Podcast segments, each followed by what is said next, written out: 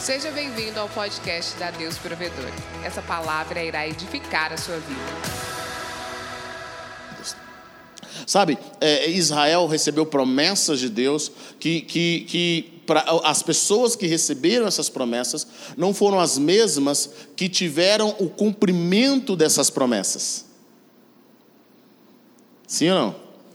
Né? O próprio Davi, o que Davi planta, os filhos de Davi, ele colhe, eles colhem a, a, a fidelidade do pai, e isso é transformador.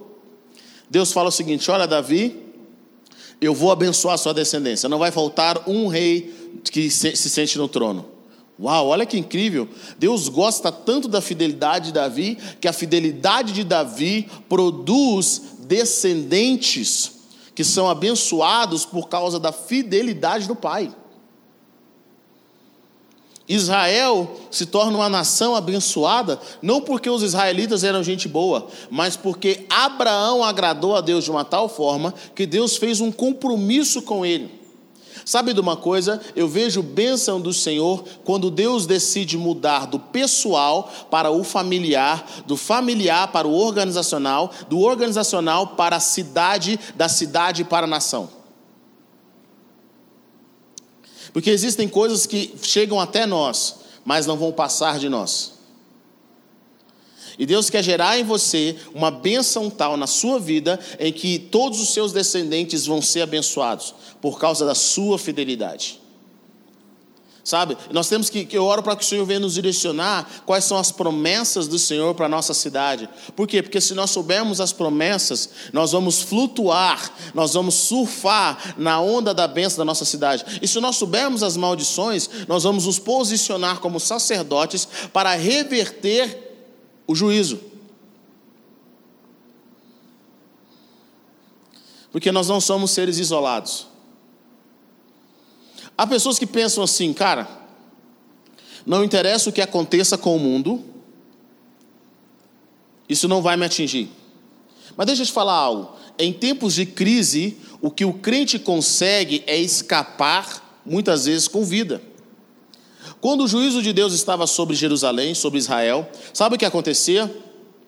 Os justos, os homens justos, a única coisa que eles podiam ter escapado era com vida. Eles não escaparam com prosperidade, eles escaparam com vida. Ou seja, eles perderam as suas finanças.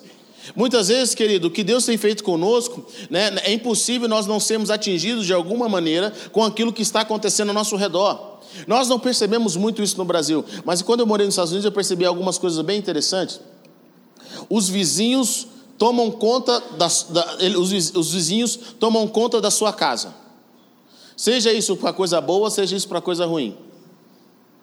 Não é de fofocar, mas ele vai lá ver se a sua grama não está boa, se você não está cuidando da sua casa. Ele vai lá e fala: Cara, você tem que cuidar da sua casa, por que, que sua grama não está boa? Por que, que eles fazem isso? Porque se todo mundo da região começar a não tomar conta de casa e começar a ter muita confusão, os, os, o valor dos imóveis começam a cair.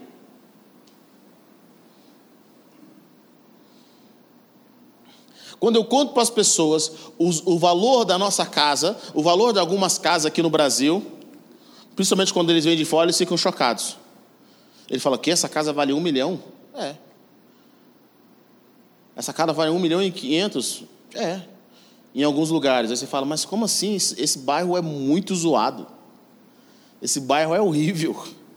Como que essa casa vale um milhão e quinhentos? Por que, que eles falam isso? Porque é o seguinte, porque quando você vai comparar, existem imóveis em Goiânia, imóveis em Goiânia que, que, que são mais caros do que morar em Manhattan e Nova York.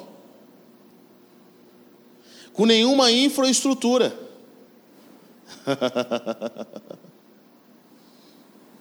Então nós achamos que a sujeira do vizinho do lado não vai atingir as nossas finanças, que a rua não, a rua mal assaltada não vai atingir o que está acontecendo na nossa cidade, mas isso vai. E hoje nós estamos falando sobre os reinos desse mundo, um dos pontos importantíssimos, talvez uma das primeiras esferas, que para mim é uma das esferas mais importantes, e por incrível que pareça, é uma das esferas que nós menos entendemos, é a esfera da política. É a esfera que, por algum motivo, nós como, nós, como crentes, entramos no mundo da lua e achamos que nós não precisamos nos envolver com ela. E a esfera da política é muito mais, ouça o que eu vou dizer, do que fazer justiça social. Do que fazer não justiça social, mas fazer caridade. Então, algumas pessoas, elas sentem muito bem em fazer caridade. Faz parte do ser humano em fazer caridade. Nós temos um ministério chamado Amor em Obras, e o Amor em Obras não é um ministério de caridade. O amor em obras é uma justiça social. O que é justiça social? É trazer igualdade, é trazer oportunidade para aqueles que não têm, é, trazer, é tra trazer o nivelamento. Vocês estão comigo ou não? Então não é, não é a, a, a, o Ministério do Amor em Obras que nós temos, a parte social, não é um ministério que é o objetivo dele é, cara, vamos lá, tirar foto, doando cestas básicas, fazendo beliches e restaurando. Não, não, não, não, não. Isso não é o objetivo. Isso não é, nós não estamos, não é objetivo para usar isso como política. O objetivo dele é trazer justiça social, ou seja, o que é errado é errado, o que é certo é certo. Vamos nivelar esse negócio. Vamos trazer justiça. Vamos dar o que é de direito. Tá comigo não? Então, quando você começa a entender isso, porque tem muitos cristãos que querem fazer trabalho social, querem fazer caridade. O que eles não querem fazer é lutar pela justiça. É dar voz para aqueles que não têm voz. E isso envolve política. Não entender isso é viver no mundo da lua do cristianismo. Do espiritual demais. Porque as coisas elas estão conectadas, elas estão interligadas. Está comigo ou não? Abra sua Bíblia comigo em Deuteronômio.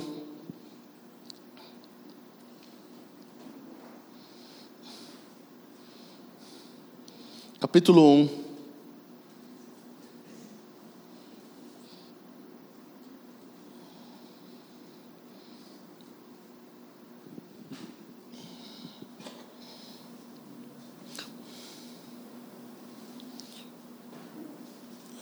Versículo 9.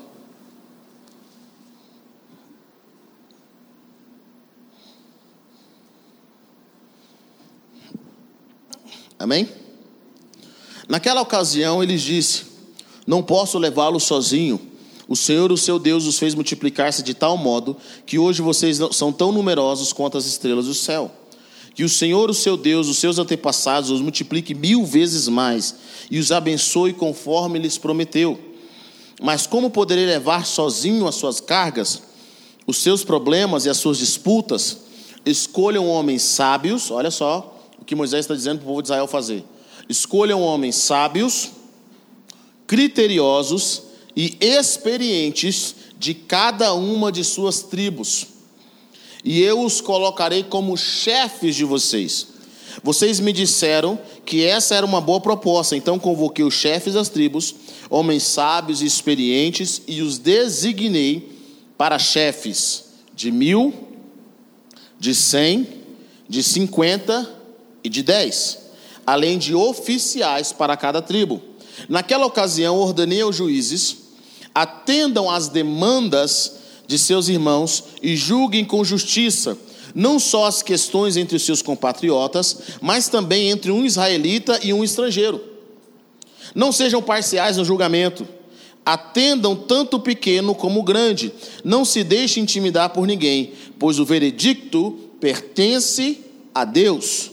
Tragam-me os casos mais difíceis e eu os ouvirei. Naquela ocasião, eles ordenei tudo o que lhe deveriam fazer.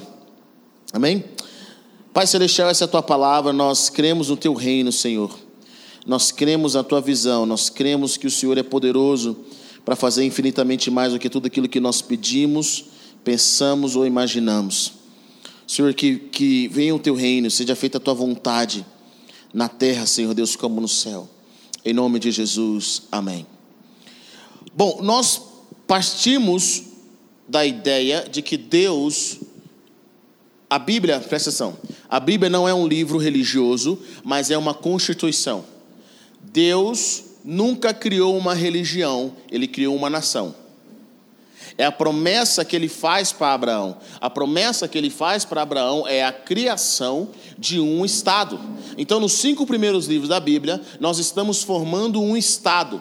Deus está formando um Estado com várias leis: leis trabalhistas, leis governamentais, leis civis, leis religiosas. É interessante você observar que existem cerca de, de mil e poucas é, é, leis, existem leis morais na Bíblia, existem leis é, é civis, existem leis que o povo tinha que cumprir. É engraçado isso. Tem coisas na Bíblia que era pecado, mas não era ilegal.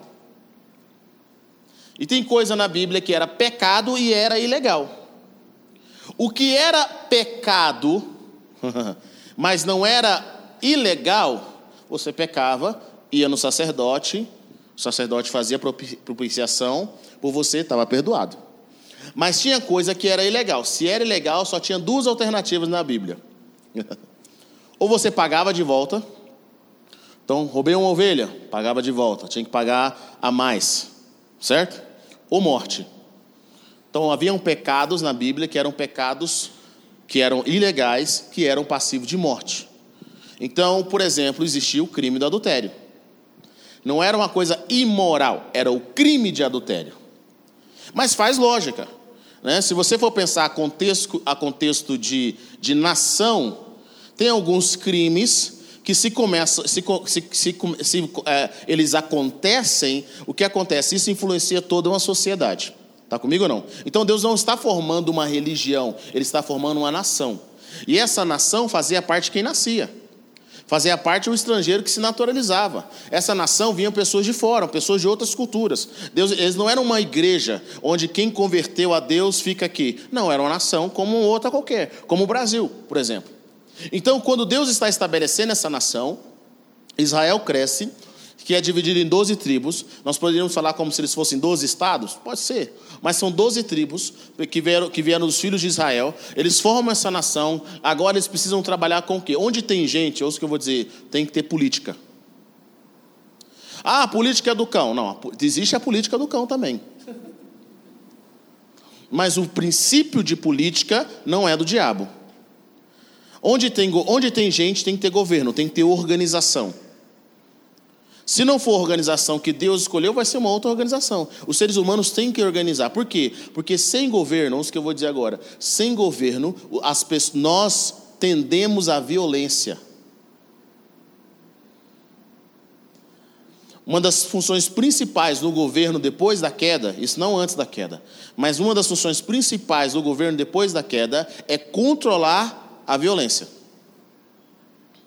Sem governo, as pessoas começam a fazer o que querem. Sem governo, as pessoas começam a fazer da forma melhor. E isso vai sempre gerar o quê? Violência. Quais são os países mais violentos? Onde tem desgoverno. É uma tendência do ser humano. Porque depois da queda, ou o que eu vou dizer, o problema não é a política, gente. Às vezes as pessoas falam, cara, o problema é a política. Não, o problema não é a política. O problema é o homem depois da queda o nosso coração vai clamar por coisa errada. Eu amo essa frase que diz que Deus, Jesus não apenas nos tirou do inferno, mas tirou o inferno de dentro de nós. A palavra de Deus fala que Deus criou o homem bom, mas esse foi atrás de coisas, esse foi atrás de confusão. O que, que é bom? Tudo que Deus cria é bom. Ouça o que eu vou dizer: tudo que Deus cria é bom. Por quê? Porque bom no sentido de valor. Deus não cria nada sem valor. Você é bom. Não significa que você seja uma pessoa legal. Por que, que você é bom? Porque Deus te criou. Tudo que Deus cria é bom. Mas depois do pecado, nós continuamos sendo bom, continuamos tendo valor no sentido de valor, ser bom, de qualidade, mas agora nós não somos mais legais. O nosso coração agora busca por confusão. Então, quando não tem governo, tem desorganização. Quando não tem governo, tem violência. A função básica da política, a função básica do governo, sabe o que é? Trazer justiça depois do homem caído. Porque agora nós vemos um mundo em que, se nós não tomarmos cuidado, o princípio de injustiça vai sempre tomar conta. E no princípio de política, não é o sacerdote que escolhe quem vai governar o povo. Nem mesmo Deus. É o próprio povo que escolhe quem vai governar eles. Deus aponta, o povo escolhe. Está comigo ou não? Olha o que Moisés fala. Moisés, um homem de Deus, cheio da unção, cheio do poder. Moisés fala assim: Olha, escolham entre vocês homens que sejam sábios, criteriosos e experientes de cada um de suas tribos, e eu colocarei como chefes de vocês. Então Moisés coloca assim: a cada dez pessoas, o décimo primeiro era o chefe daquele grupo. A cada 50, o, o, o, o 51 era o chefe daquele grupo. 100, da mesma forma, ele ia escolhendo até chegar mil. Por que, que eles colocaram tão perto assim? Porque o cara que você escolhe, de, a cada 10, um, sabe o que significa isso? Você fica vigiando esse cara. Você fica de olho nele e ele fica de olho em você. De acordo com a capacidade. É a forma que Deus colocou no Antigo Testamento para fundar Israel, para que Israel fosse organizado. Eu fico pensando, quantos crentes só oram por política quando está na época das eleições? E quantos crentes só pensam que política está relacionada às eleições? É interessante isso. Nós não vemos o poder de uma mobilização no qual Deus quer fazer, porque antes de Deus estabelecer o sacerdócio, Deus estabeleceu o governo. Você sabia disso? Antes de Deus estabelecer o princípio sacerdotal, nós temos falado sobre sacerdócio na igreja, mas Deus estabeleceu o governo. E quando, por que, que ele estabeleceu o governo? Porque as pessoas precisam de ordem. Não é controle, porque Deus não nos deu autoridade sobre outro homem. Deus não nos deu autoridade para controlar pessoas. a autoridade do homem, o domínio do homem, jamais está sobre uma outra pessoa. Eu não domino uma outra pessoa. Às vezes as pessoas falam assim, mas Eber, Deus, eu tenho que controlar as pessoas, porque isso é a vontade de Deus. Deus não tem essa vontade. Manipulação não é da vontade de Deus. Controle não é da vontade de Deus. Não, não existe, Deus não deu domínio de homem sobre outro homem. Deus deu domínio sobre as coisas, Deus deu domínio sobre os animais, Deus deu domínio sobre, sobre a terra, sobre as plantas, sobre os peixes, mas Deus não nos deu domínio sobre outro homem. Então, a organização, o objetivo da política, o objetivo da liderança é servir as pessoas para que a justiça, para que o balanceamento comece a acontecer de forma poderosa, de forma que as pessoas tenham condições de viver. O reino de Deus, ouça o que eu vou dizer, sempre vai começar com justiça. O reino de Deus não vai começar com oração em línguas, ele não vai começar com prosperidade financeira, o reino de Deus não vai começar com, com, com, com, com dons do Espírito, o reino de Deus começa com justiça. É a forma como Deus era conhecido no Antigo Testamento, a forma como Deus se manifesta no mundo é através de justiça. É interessante isso, porque o ímpio, a pessoa que não conhece a Deus, existe o ímpio, existe o pecador, existe o ateu, a pessoa que não conhece a Deus, ele vai te perguntar o seguinte: se ele não conhece a Deus, ou se ele não quer crer em Deus, a, a primeira pergunta que eles fazem para a gente é: se Deus existe, por quê? Há tanta injustiça. Porque desassociar a justiça de Deus é impossível. Está no íntimo do coração humano. É por isso que uma das representações do crente para o mundo não é o tanto que ele ora em línguas. Não é a Bíblia que ele pega e leva para a igreja. Não é o tipo de roupa que ele usa. Uma das representações que as pessoas têm de você no mundo é se você é uma pessoa justa.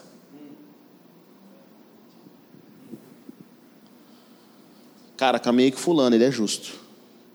Ele é íntegro. Se ele falou, ele cumpre. Ele não mente. Ele não rouba. A palavra dele é séria. Tanto que é uma das maiores definições que nós temos na Bíblia, é interessante você observar isso. É Deus falar várias vezes: Fulano era justo e bom. Justo e bom. E política está relacionado com justiça. Qual o único objetivo da política? Qual o único objetivo do governo? Não é trazer escolas, não é trazer nada disso. Não é esse o objetivo. O governo tem que fazer tudo para que eu não trabalhe e, e, tenha sustento. Não é esse o objetivo principal do governo. O objetivo do governo é trazer justiça. Sem justiça não tem paz. E sem paz não tem alegria. Está comigo ou não? Sem justiça não tem paz. Povo, ah, eu quero que haja prosperidade na nação. Não vai ter prosperidade na nação, não vai ter paz, porque para ter prosperidade tem que ter paz. A paz é uma qualidade para a prosperidade, enquanto não tiver justiça. Não, mas tem que aumentar os empregos. Não vão aumentar os empregos, enquanto não tiver justiça. Por quê? Porque a justiça, ela é previsível. A bandidagem não. A justiça é fez, paga. Tirou, então tem o ressarcimento até o nível que você tirou. Seria justiça. Sim ou não? Se isso ocorre, é uma segurança de que se algo acontecer, eu vou ter de volta. Se alguém ímpio tirar de mim, alguém, alguém justo vai trazer de volta. Sim? Isso é previsível. Agora, se eu não tenho essa previsibilidade, o que, que acontece? Como que eu vou montar algo, sabendo que alguém vai tirar de mim, vai vir a justiça e vai manter aquilo que foi tirado de mim? Eu não tenho paz. Eu não tenho paz para prosperar. Uma terra com violência não prospera.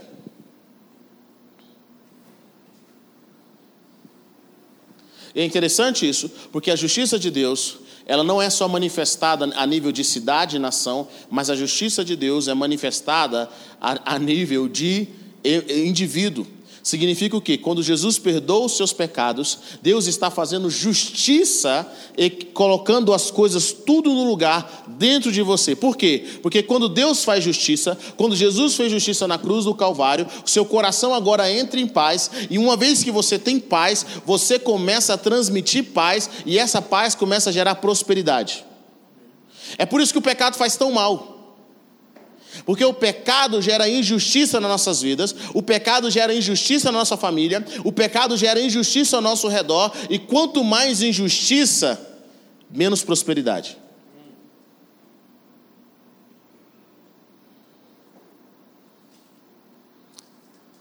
E é engraçado isso, Weber? Você começa a observar quem são os modelos da nossa sociedade hoje. A nossa sociedade como é que você sabe que a injustiça tem reinado na nossa sociedade? Vê os nossos modelos. Vê as pessoas que prosperam, as pessoas que fazem propaganda, as pessoas que ficam famosas. Vê, vê quem são os, os exemplos que as pessoas seguem: os injustos. Nós vemos numa época, gente, em que o corrupto tem a cara de pau de fazer um museu para si mesmo. Você, começa a perceber, eu fiquei pensando, gente, eu lembro que meus pais contando, quando eu era mais novo, eu vi a pessoa que devia alguém, que tinha roubado alguma coisa, mano, ela sumia do mapa. Sim ou não? Hoje o cara ainda promove o Facebook dele.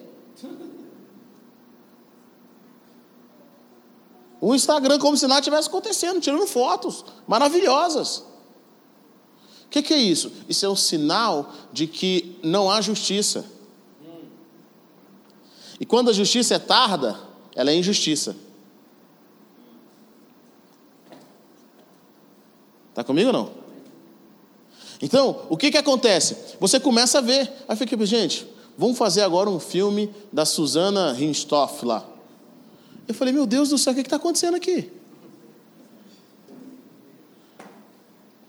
Você mata alguém, você mata seus pais, e você agora, sem arrependimento, você vira capa de filme? Cadê a história dos caras que venceram na vida com justiça? Isso, o que, que é isso? Isso é só um sinal de que o ímpio se torna um modelo quando o lugar é injusto. Agora deixa eu falar para você, no reino de Deus, essa galera não tem chance.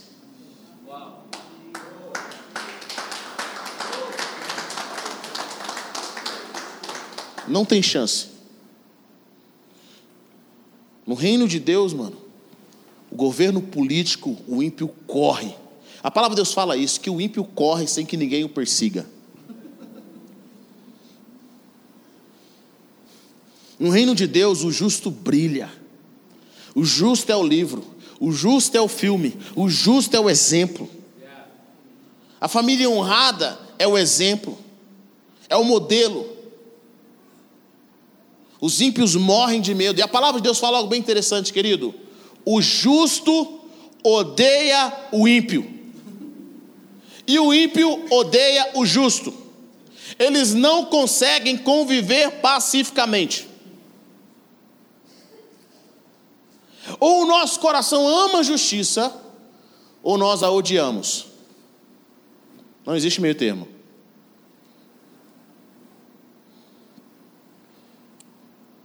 Nós sabemos que os reinos deste mundo vão se tornar do Senhor quando um modelo for o modelo divino.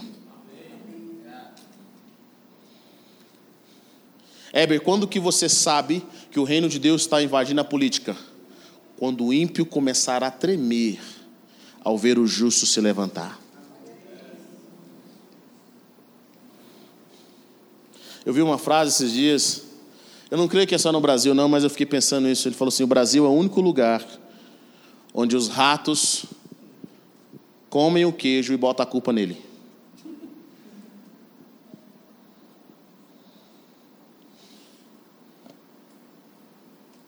Isso é sinal de injustiça. Aí eu te pergunto: nós, como igreja, temos a responsabilidade só de orar? ou nós temos a responsabilidade de trazer o reino de Deus para essa esfera? Por que, que eu estou dizendo isso? Porque Jesus diz algo bem interessante. Ele diz: vão e discipule as nações. Querido, não me leve a mal.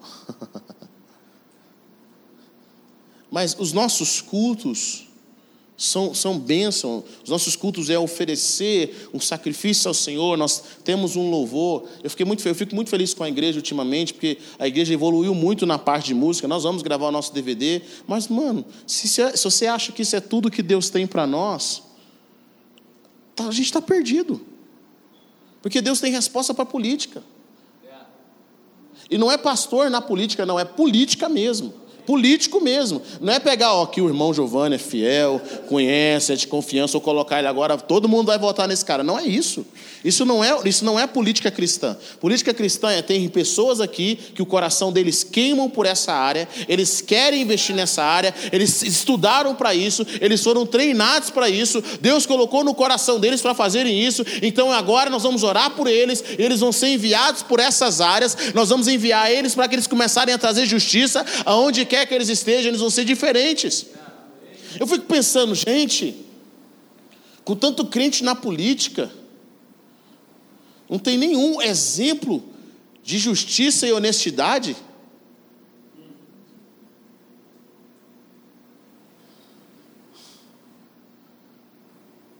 Nós, como igreja, somos chamados para manifestar o reino de Deus em todas as esferas, principalmente na política. Nós deixamos na mão do ímpio, virou o que virou.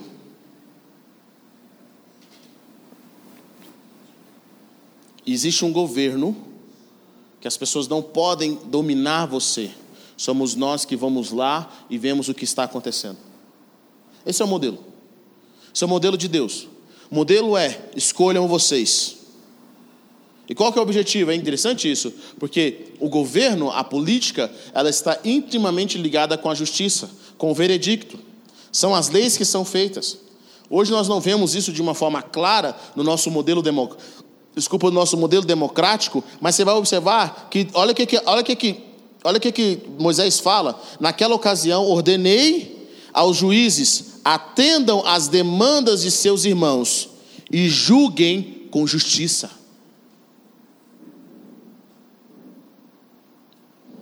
Não só as questões entre os seus compatriotas, mas também entre o israelita e o estrangeiro. Olha o que Deus está falando aqui. Está falando o seguinte, cara, o que, que seu povo precisa? Como que se faz justiça? Sabe como se faz justiça? Primeiro, através da necessidade, suprindo a necessidade. Suprir necessidade, querido, não é suprir vontades. Tá? Suprir necessidades é, cara, falta algo, de verdade, é uma necessidade, não é vontade. Porque tem pessoas que acham que a necessidade deles é um iPhone 10.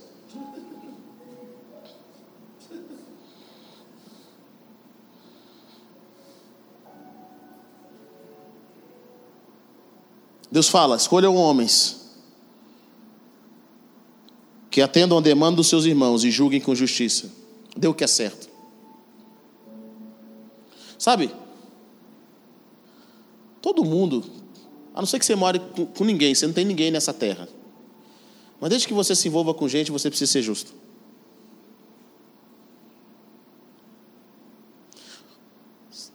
É, eu não vou ser juiz, eu não vou ser político, eu não vou mexer com esses cargos, eu não gosto disso. Não precisa aprender essas coisas, precisa. Se você for ter filho, você precisa. Principalmente se você for ter dois filhos. Todo pai é juiz, é ou não é? Toda mãe é juíza. Se você tiver um filho, você vai ter que ser juiz entre o seu filho e o filho do próximo, que é o estrangeiro. Todo dia eu sou chamado para jogar alguma coisa da minha filha. Às vezes ela bateu, às vezes ela apanhou. Minha pergunta é: você tem um coração para aplicar justiça?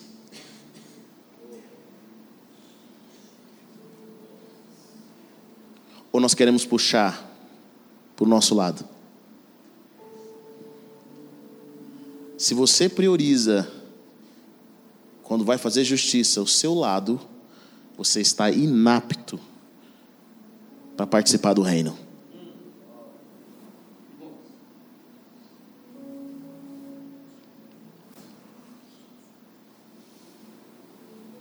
Porque justiça é dar o que der direito. Existem momentos que nós estamos sim certos, mas existem momentos que nós estamos errados. E sabe, Deus fala: não quero que vocês julguem melhor os israelitas porque eles são israelitas. Nem o pobre porque é pobre. Nem o rico porque é rico. às vezes eu vejo pessoas que chegam na igreja, elas têm uma, uma faminha, elas são famosinhas, ou elas têm uma condição social melhor, e elas querem lugares melhores, elas querem posições melhores, elas querem ser, ter privilégios. Sabe de uma coisa? Fala para elas: sente onde você está. Justiça é justiça.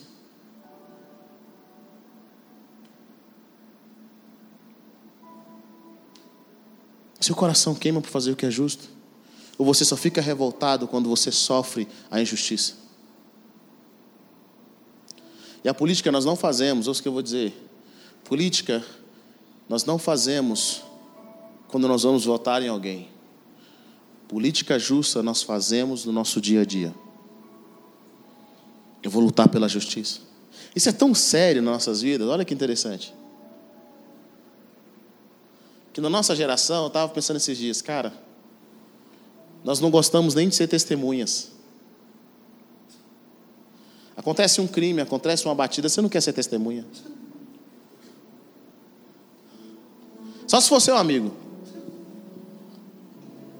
E olha lá. Por que, que nós não queremos ser testemunhas?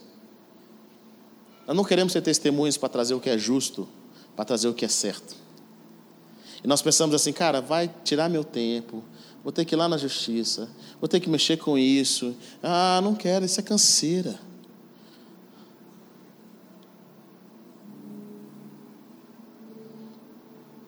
Em vez de falar, cara, eu vou, porque eu quero fazer justiça. Quero dar o que é de direito. E sabe por que nós animamos em não querer ir lá? Porque você sabe que mesmo indo lá, mesmo o juiz tendo todas as provas, ainda assim ele vai decretar injustiça.